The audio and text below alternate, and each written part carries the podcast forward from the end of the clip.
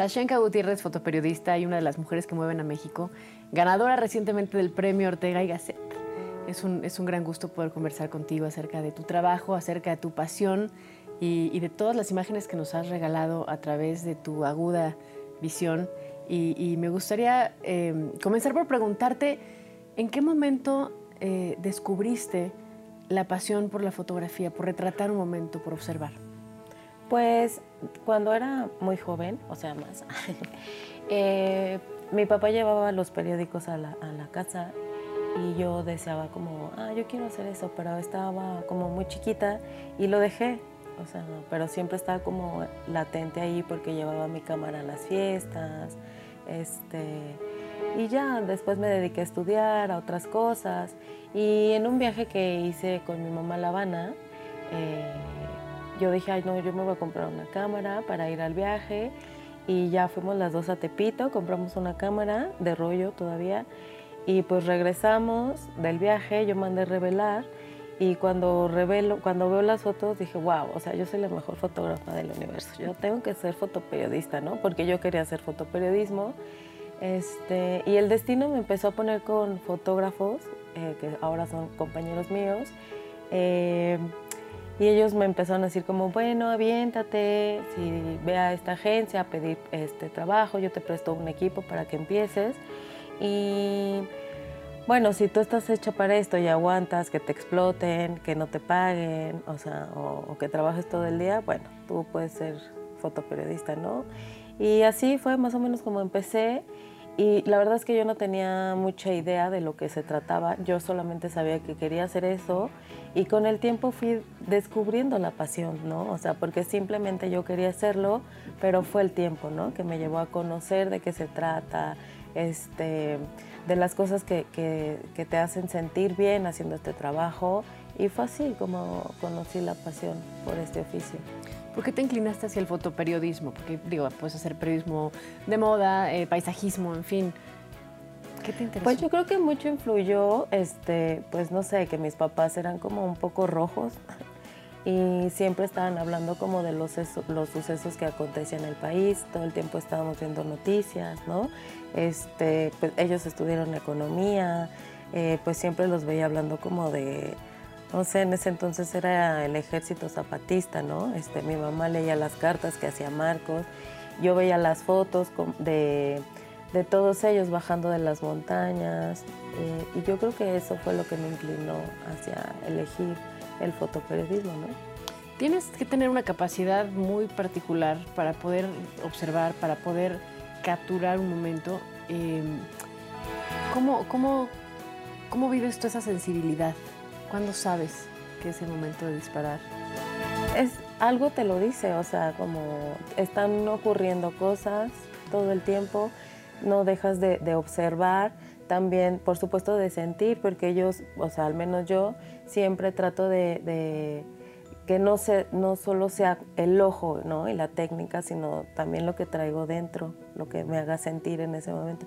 Pero hay un momento que es lo que nosotros le llamamos el instante decisivo, que cuando sucede, nosotros disparamos y tú sabes que es ese momento, ¿no? O sea, tú te dices, ya traigo la foto. O sea, tú, tú lo sabes. ¿Qué papel juega la suerte en el rol de un fotoperiodista?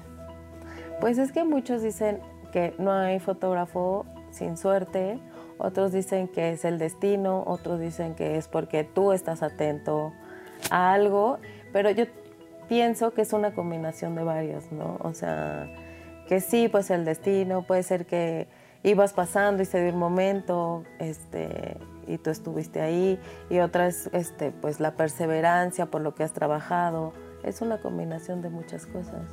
Me contabas que compraste tu primera cámara análoga para ir a La Habana. Ajá. Y ahora que ya estamos eh, en, una, en, una etapa en la cual todo es digital, ¿qué aprendiste de la era análoga, digamos, que ahora puedes poner en práctica en, el mundo digital? Pues yo me quedé en no, no hacer tantos disparos. O sea, soy como la vieja escuela, sin ser de la vieja escuela, que solamente tenían 36 disparos para tres días de asignaciones, ¿no? Y a veces solo hacían dos o tres fotos por evento, tal vez cinco máximo. Y yo me quedé con, con, como con esa cosa, sé que es lo digital, son tarjetas, no gastas, este, pero a mí me da como mucha flojera llegar a mi casa, hacer, o sea, tener que revisar como mil fotos y pues aprendí como a ser más paciente. Em, siempre que llego como a los lugares o voy a un lugar, voy, ya voy con una idea de algo también, qué es lo que quiero fotografiar, cómo lo quiero fotografiar y eso me hace como, yo creo que más old school como antes. ¿Cuál ha sido el reto más importante?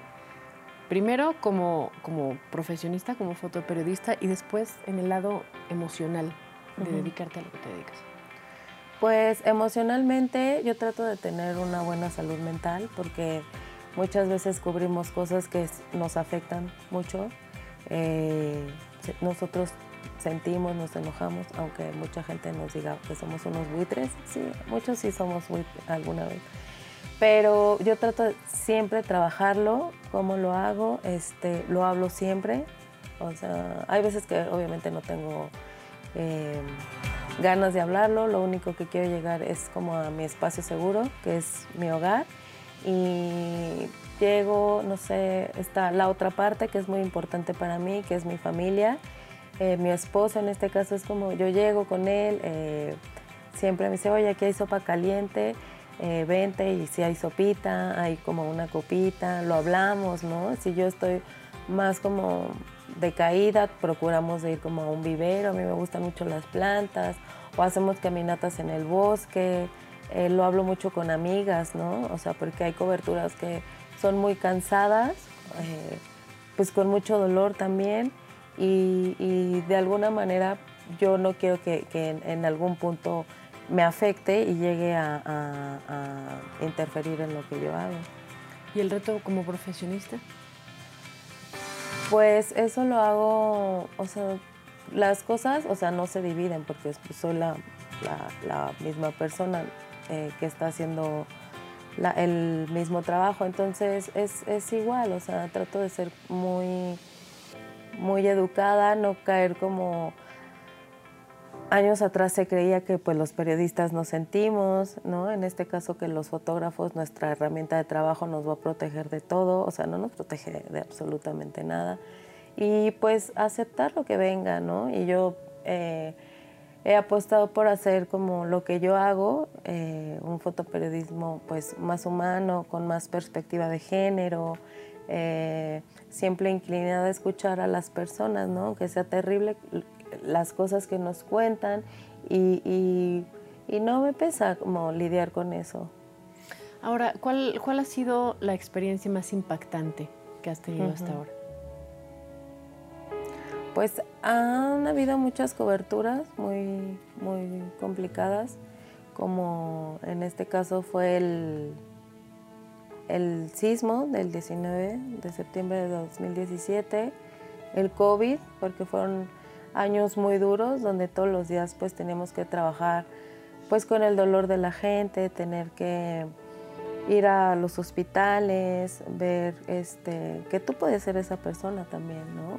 Este, la que estaba enfrente a ti perdiendo a su familiar, que estaba, que estaba sufriendo, eh, tener que ir a los crematorios, todo eso era muy, muy doloroso porque pues nosotros teníamos que salir todos los días, ¿no? En lo que toda la gente estaba o en sus casas cuidándose del virus, nosotros teníamos que hacer toda esa, toda esa cobertura. Y no solamente era como salir a trabajar, ¿no? Sino regresar a casa y decir, ching, ya me contagié o qué habrá pasado, ¿no? O sea, era como mucha cosa mental ahí también y ha sido como de las coberturas más complicadas.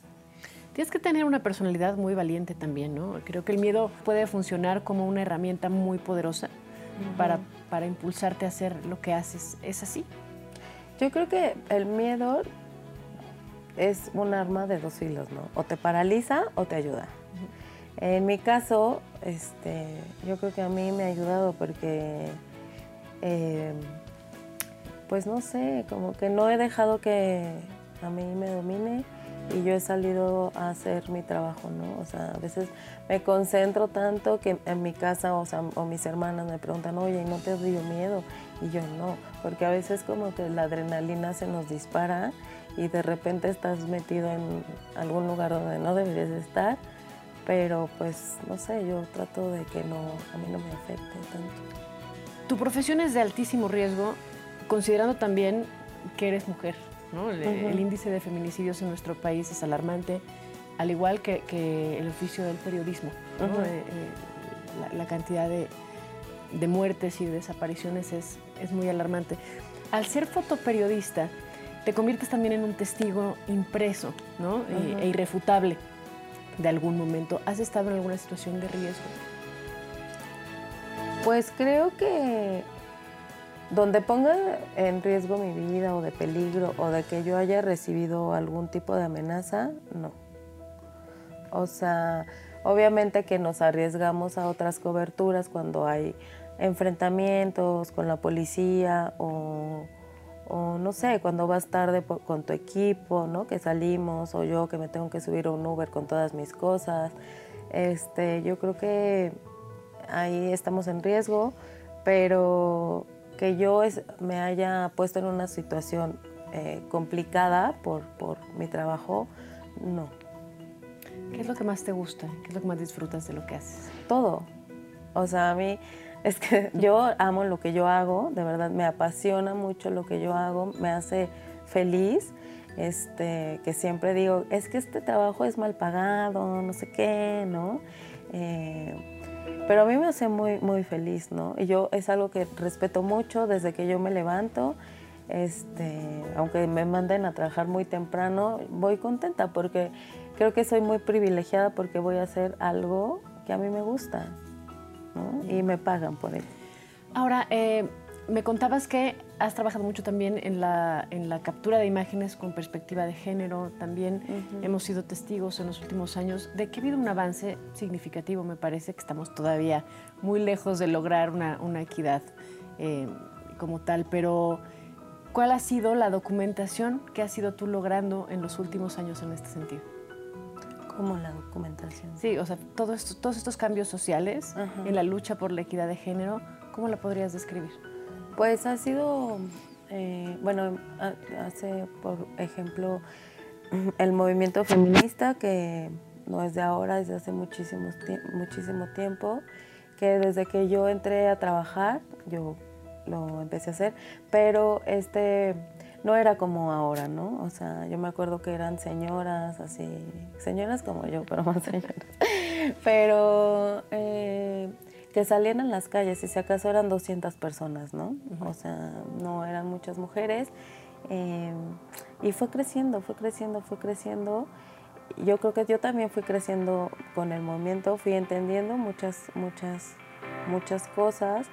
Este, y a lo que vemos ahora, ¿no? Todo este violeta, todo este verde en las calles, pero a mí, pues lejos de darme como emoción, o sea, sí me emociona retratarlo, me gusta mucho, es un fenómeno que está sucediendo en muchas partes del mundo, pero también me preocupa, ¿no? O sea, que las calles se llenen de esa manera, porque si las calles se están llenando de esa manera es porque las cosas no están cambiando, sino al contrario, se están poniendo peor, ¿no? Y que también niñas de 12, 14 años ya tengan conciencia que yo no tenía en ese entonces, para salir a las calles y defender su cuerpo es muy fuerte.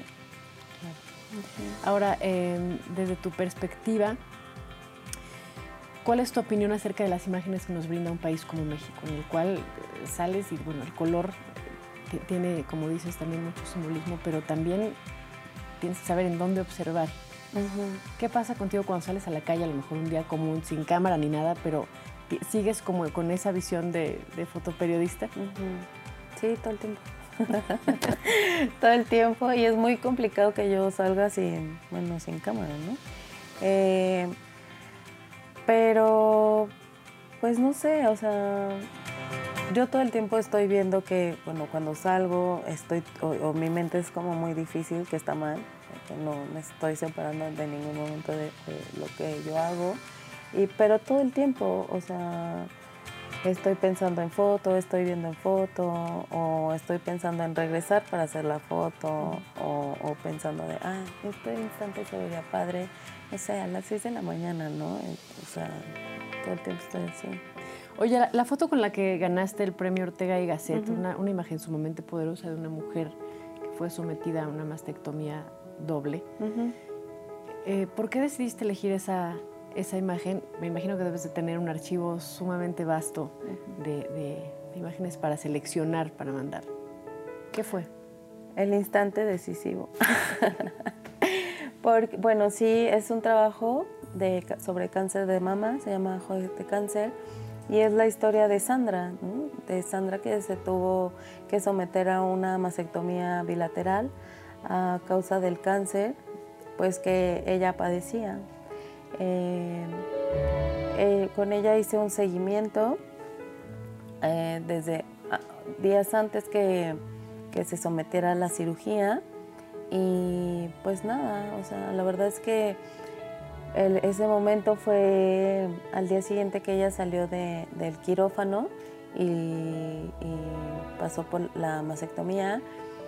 Y fue un, fue un momento sumamente bonito. O sea, tú la ves y puedes ir este, una foto que te impacta, ¿no? O sea, porque pues todo el mundo se va como, ay, no tiene senos, este, pobrecita, ¿no? ¿no? Pobrecito de nosotros que estamos anteponiendo la salud a, pensar algo así, pero fue, fue, un momento sumamente bonito, lleno de, amor, de sororidad, de fuerza de ella, de valentía, y es, algo, es una imagen que tiene, que tiene un montón de lecturas. Este, así fue. El capturar imágenes de todo tipo te ha impulsado a ti a tomar acción o a formar parte de algo que no sea el fotoperiodismo? Pues hasta ahora este, no, porque esto es algo que me, consume mucho, mucho, mucho tiempo, no tengo como horarios para poder decir, ah, sí, mañana voy a, voy a participar como, no sé, con esta organización, ¿no? Así. Este, no, pero sin embargo cuando, pues, no sé, algunas organizaciones o colectivas o alguien me invita a algún, algún lugar o ser parte de, un proyecto, pues a mí me da mucho gusto poder ayudarles. Acerca del documental en el que participas, que se está transmitiendo por una de las, eh, uno de los canales más importantes, estás acompañada de otros tres fotoperiodistas de otras partes de, del mundo. Cuéntame cómo fue para ti participar en este trabajo y de repente espejearte con eh, colegas de otros territorios, quizás con otras realidades, pero con el mismo oficio? Pues fue muy chistoso, eh, porque en un principio cuando me invitaron a formar parte del documental, yo no sabía quién era la directora. O sea, yo hablé con ella, tuvimos una videollamada para conocernos y no sé, hicimos mucha química, ella me cayó muy bien y ya, o sea, ahí quedó. Me dijo, bueno, entonces ya este, te van a hablar eh, la productora para que le digas cómo es tu, agenda para empezarte a seguir, ¿no? Ah, sí, sí, sí. Eh, cuando yo hablé con, mi esposa, le dije, oye, van, ya me van a empezar a grabar para el documental. Ok, oye, pues, ¿quién es la directora? Y yo le dije, se llama Heidi Ewing. No manches. Y yo, sí, ¿por? ella hizo uno de mis documentales favoritos, estuvo nominada al Oscar. Yo dije, no puede ser. ¿En qué me metí? ¡No! O sea, porque yo dije, bueno, pues sí, un docu, nadie lo va a ver o no sé, no va a tener como tanto alcance. Pues sí, ¿no? Que me sigan. Y pues ya me empezaron a seguir. Este, el, el chico que hizo mi seguimiento, el él, es mi amigo, él, es fotógrafo, entonces la verdad es que lejos de sentirme incómoda o nerviosa, pues mm, era como si él no estuviera, ¿no? Este, había mucha confianza, el equipo que, se formó, la productora también es mi amiga, entonces era como si, como si estuviéramos trabajando, pero pues me estaban grabando a mí, ¿no? Eh, y ya, o sea, pero yo creo que mi nervio empezó cuando pues cuando Heidi me empezó a contar, oye, tienes que venir a Nueva York porque lo vamos a presentar en un festival de cine, este, y quiero que lo veas porque no quiero que estés nerviosa. Y yo me decía, ay, no, no, no, qué nervios, ¿no? Ahí ya sí me dio como muchos nervios y dije, ay, no, ¿qué habré dicho? Este, ay, no sé, muchas cosas. O sea, eso me preocupaba como más. Y verme, o sea, fue sumamente raro, fue muy raro. ¿Por qué? No sé, o sea, verme, o sea, no sé, no sé, se me, yo creo que porque obviamente nosotros siempre estamos acostumbrados como estar en la parte de atrás y también es, esa parte, ¿no? Que, que yo, pues hay momentos que entran a mi casa, ¿no? Y nadie va a mi casa. Claro. O sea, es como cosas que a pesar de que yo comparto muchas cosas en mis redes sociales, sí tengo como, no, hasta aquí, ¿no? Hasta aquí entran. Pero ahí sí, con todo. Oye, eh, te intimidaste por la directora Heidi, que estuvo a cargo de este documental. Pero por otro lado, regresándonos a la, infancia de, de, Sashenka, en esa, en esa primera revelación de este rollo que hiciste en La Habana, dijiste, soy la mejor fotógrafa del mundo, ¿no? ¿Qué opinaría esa niña de la Sashenka del día de hoy? El otro día lo pensé y creo que la niña estaría muy orgullosa. ¿Nunca has eh, enfrentado el síndrome del impostor? Sí, por supuesto. Yo creo que es algo en el que todos pasamos de alguna manera y que te cuesta como mucho trabajo creer en ti y en lo que puedes hacer. Y a, qué alcances puedes llegar a tener. Sí, sí, pues lo, lo, pasé como todo el mundo, pero pues tampoco dejé que me, que me afectara. Y yo, o sea, yo lo, lo, repito, es como, en mi caso, mi pilar es mi familia. Entonces, para mí escucharlos todo el tiempo y que estén como atrás de mí, sosteniéndome cuando llegaron a suceder esos episodios, fue muy importante y me ayudó mucho. Sashinka, eh, tú eres una de las mujeres que mueven a México, pero quiero saber qué mujeres te han movido a ti. Todas, desde mi mamá, o sea, creo que es una de las mujeres que más me ha movido, mis hermanas, por supuesto, o sea, creo que ellas siguen siendo mi máxima inspiración y somos, bueno, porque aparte somos lo único que nos tenemos eh, y mis, por ejemplo, mis amigas, eh, eh, que hay pocas, pero ellas para mí también son sumamente importantes. Y bueno, este, de hecho aquí hay una de ellas sentada hasta atrás, que para mí también cuando yo la veo llegar es como, wow, esto se va a poner bueno, ¿no? Y, como, y así como, como ella he conocido muchas mujeres, este, que mi mismo trabajo me ha llevado como a entrar a donde muchas personas no pueden entrar, a conocer las personas que pueden llegar a ser, ¿no? Y, conocer pues su historia y también a mí me inspiran. Ha sido una relación particular también las que la que has tenido con Elena Poniatowska, ¿no? Has, has, logrado... Sí, pues Elena es este, un gran, una gran persona, es un un gran personaje, es muy chistosa y a mí me encanta cada vez que en agencia dicen que le quieren ir a hacer una entrevista, ¿no? O sea, me encanta irla a fotografiar, escucharla, ¿no? Eh, ver que, se acuerde de ti, eh, que siempre te diga, no, ay, hoy, hoy tus botas, seguro a mi nieta le gustarían, este, ¿no? Cuando es homenajeada y, y se va de todos, va y te saluda, a mí me gusta mucho. Es, ella es sumamente chistosa y es una persona que pues ha conocido muchas cosas, ¿no? Y fue una de las primeras este, periodistas de este país que ha sido sumamente importante y me cae muy bien, Elena. Bueno, cuéntame para ti el fotoperiodismo de qué manera ha impactado socialmente en nuestro país. Pues el fotoperiodismo, este, ha impactado de, muchas maneras, ¿no? Una de ellas, este, lo voy a poner como ejemplo, es el caso de Sandra, ¿no? Eh, por ejemplo, cuando se dio a conocer la historia de Sandra, eh, muchas mujeres que vivían recluidas en sus casas porque tenían vergüenza que a que la sociedad las señalara porque les hacía falta un seno dos por una enfermedad de las que ellas no fueron culpables, pues vivían escondidas, ¿no?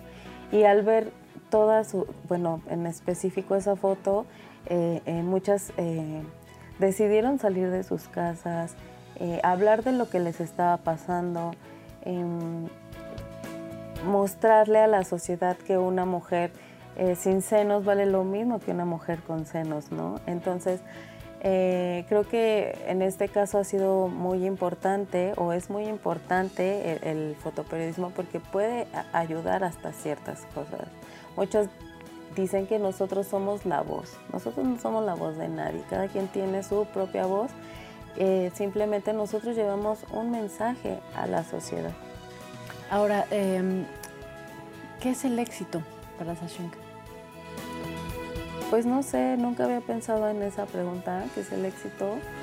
Este, o tal vez es sentirme como yo me siento, ¿no? Digo, no es que todos los días ande como Heidi feliz brincando por la pladera, pero trato de llevar, pues eso, una vida bonita, una vida sana. Yo no pienso como, hay un coche o una casa. Mi éxito no es de esa manera. Mi éxito es ser una mujer plena. Eh, y pues si, si hablamos de eso, pues sí, yo creo que soy, soy, soy exitosa porque soy una mujer plena, ¿no? Este, que así tal vez pueda medir mi éxito. Para que podamos reconocer eso, tiene que haber también momentos de frustración en algún en Ay, por supuesto. Yo creo que todos los días me frustro de que tal vez me hubiera gustado hacer una foto y no la hice. Este, pero pues ni modo, es de, bueno, no me salió, ni modo, mañana se repite y si no se repite, pues no pasa nada, ¿no? Es aprender también de esos errores, de esa frustración y no quedarme como, ay, no, ya no. ¿Crees que la manera en la que asumes esto tiene que ver justo con, con los momentos y con las imágenes? Digo, porque hay gente que de repente se queda medio ciclada, ¿no? En, en, en, esta, en el manejo de la frustración, pero es de, bueno, ya no salió lo que sigue, ya no salió lo que sigue. ¿Crees que tiene que ver un poco con la personalidad y el oficio? Yo creo que no, pues no, no sé si con el oficio, ¿no? Porque yo, hay muchos compañeros que sí se frustran, ¿no? Y es como, mm, y esa frustración los va como, como jalando y poniendo como, mm, mm, y, te, y te la crees que, pues sí, no puedes, ¿no? Pero no, yo creo que es como de carácter. Yo trato de, de soltar y también con el tiempo, ¿no? Aprendí a soltar y a soltar y a que esas cosas no, no me pongan un freno. ¿A qué eh, fotógrafa mujer admiras? Se llama Mónica González. Es una de mis amigas. Para mí ella, bueno, hay otras fotógrafas muy atrás de, Mónica, este, pero para mí Mónica González es una excelente fotógrafa. A mí no me gusta decir es la mejor fotógrafa, ni tú eres la mejor, porque todas somos mejores. Pero Mónica es una gran fotógrafa, yo la admiro mucho porque tiene un trabajo sumamente sensible. Ella ha trabajado con muchas cosas eh, muy, muy dolorosas y aparte es una, una gran persona, ¿no? Entonces yo la admiro muchísimo, Mónica González. ¿Y de tu trabajo de qué es de lo que más orgullosa te sientes? ¿De qué? Mm, ¿De qué trabajo o de qué? De, de ti, de lo que has hecho. Pues me siento orgullosa de, pues de mi trabajo en general. Creo que eh, mostrar mi trabajo o que muchas personas lo puedan ver eh, me ha abierto muchas, muchas puertas con, la gente. La gente confía en mí. eso es muy importante para mí. Que la gente confíe en mí y que, que reconozca cómo, cómo he llevado mi trabajo, cómo lo he manejado. ¿no? Yo creo que la confianza, la gente es algo sumamente importante para desarrollar lo que nosotros hacemos. Este, y eso es como de las cosas que más me siento orgullosa. ¿Cuáles dirías que son las principales características de tu trabajo, de tus imágenes? Es empatía, es la, la, número uno. Este, em, ¿Qué más? Yo creo que es la más, como lo que más hago, empatía, respeto, este, trato de no forzar a la gente, más bien no, no la fuerzo a nada, este, estas cosas ahora, digo que hace 100 mil años no existían, lo de empezar a trabajar con perspectiva, ¿no? Este, porque te decía, no, así tiene que ser el, el fotoperiodismo, ¿no? O sea, Y, es eso, pero yo creo que la, la, número uno es empatía y respeto hacia las demás personas. Ya después es la técnica, ¿no? El equipo, que yo eso no... Digo, sí, sí te ayuda, pero tampoco te convierte en el fotógrafo que tú quieres ser. Como dicen, el que es buen gallo en cualquier gallinero canta. Oye, y, y, mm, ya por último, cuéntame, ¿qué opinión te merece de repente las publicaciones que muestran fotoperiodismo sumamente explícito? Que de repente vas caminando y te encuentras, no sé, en, un, en una pues, portadas, ¿no? ¿Cómo? este, ese es un buen debate que nos llevaría horas a hacerlo, pero creo que toda la foto, o sea, se tiene que hacer, ¿no? Siempre y cuando no traspases esos límites de respeto.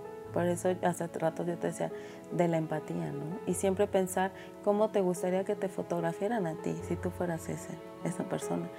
Entonces, eh, hay fotógrafos que, que empezaron muchos años atrás fotógrafas ahora que lo están haciendo y que trabajan esos temas, este, que se llama nota roja, con mucho respeto. Y hay fotos eh, que no es necesario ser así. Eh, y ellos lo, hacen de una manera muy, pues muy fina, con, con, respeto. Y tú te preguntas, bueno, ¿cómo vas a fotografiar esas cosas tan espantosas con respeto? Pues sí la hay.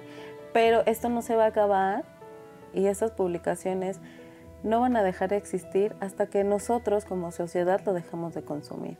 Y esas publicaciones son uno de los más vendidos. Claro. O sea, qué horror. O sea... Pero ¿en dónde está esa línea? Porque tenemos ejemplos como el recién fallecido Enrique Metinides, que, mm. que de repente, eh, de manera completamente análoga, capturaba unas imágenes que se convirtieron en piezas de museo. Claro, Sí, sí, sí, expuso por todo el mundo, Enrique. ¿No? ¿No? O sea, ¿en qué momento se cruza esa línea de hacer fotoperiodismo de nota roja a que se convierta en una pieza? Es como, o sea, tú puedes ver, o sea, yo admiro mucho el trabajo de Enrique, pero nunca tendré una foto de él en mi casa.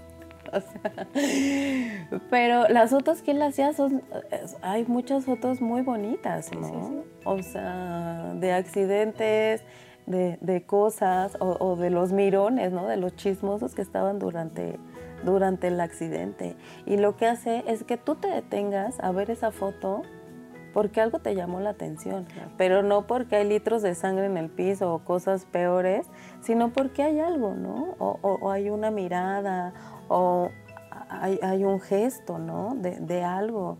Y Enrique tenía eso, que estaba, él empezó muy chiquito de de fotógrafo. Y yo creo que eso le permitió como, como hacer lo que él quería, lo quería fotografiar y cómo lo quería fotografiar, ¿no? Él decía, no, a mí me llamaba mucho eh, la atención los mirones, ¿no? Los chismosos. Y se dedicó como mucho tiempo a retratar solo los mirones. ¿Hay alguna imagen que tengas tú marcada en tu cabeza o en el corazón por alguna razón de alguien? ¿Alguna imagen que hayas visto que te haya impactado? Bueno, pues está la de Enrique, de esta mujer que le cayó como un poste encima, mm. que es, o sea, es, brutal, es una imagen muy fuerte, pero es hermosa. Es hermosa, porque ella es hermosa, ¿no? No sé, o sea, no sé qué piensa su familia, no sé. Pero está esa, está, por ejemplo, el trabajo de Ángeles Torrejón, que es una fotógrafa, gran fotógrafa, y ella hizo un seguimiento de las mujeres eh, en zapatistas cuando estaban saliendo de la selva, ¿no? Entonces tiene una serie de ellas dormidas en, las copas de los árboles y es un trabajo que, híjole, no podemos ver como, como mucho y es una lástima porque es sumamente hermoso, ¿no? También eh, ahora el trabajo de Patti Arichis, que se llama Mujeres de Peso, que ella se dedicó a, fotografiar a, muchas mujeres obesas y son unas fotos sumamente hermosas que te hablan del cuerpo de la mujer y no, o sea, no me las puedo quitar de la cabeza, tal vez porque las acabo de ver en una exposición, pero es sumamente hermoso el trabajo. Pues muchas gracias por ser una de las mujeres que mueven a México, por compartirnos tu experiencia y tu trabajo. No, muchas gracias a ti.